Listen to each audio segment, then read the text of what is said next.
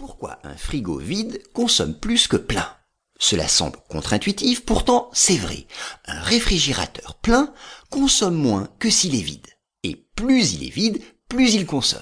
La clé pour comprendre ce phénomène est l'inertie thermique. La température à l'intérieur varie moins s'il est davantage rempli. D'abord, il faut savoir que, contrairement à ce qu'on peut penser, un frigo ne fabrique pas le froid qui se trouve à l'intérieur. Il évacue simplement vers l'extérieur la chaleur qui s'y trouve. C'est différent. Pour y parvenir, un fluide frigorigène passe dans un circuit fermé, dans le fameux serpentin derrière l'appareil. Lorsqu'il absorbe la chaleur des aliments, ce liquide devient gazeux. Un compresseur permet ensuite de comprimer ce gaz avant de l'expulser dans un condenseur, en faisant monter sa température. La chaleur est évacuée quand le gaz redevient liquide.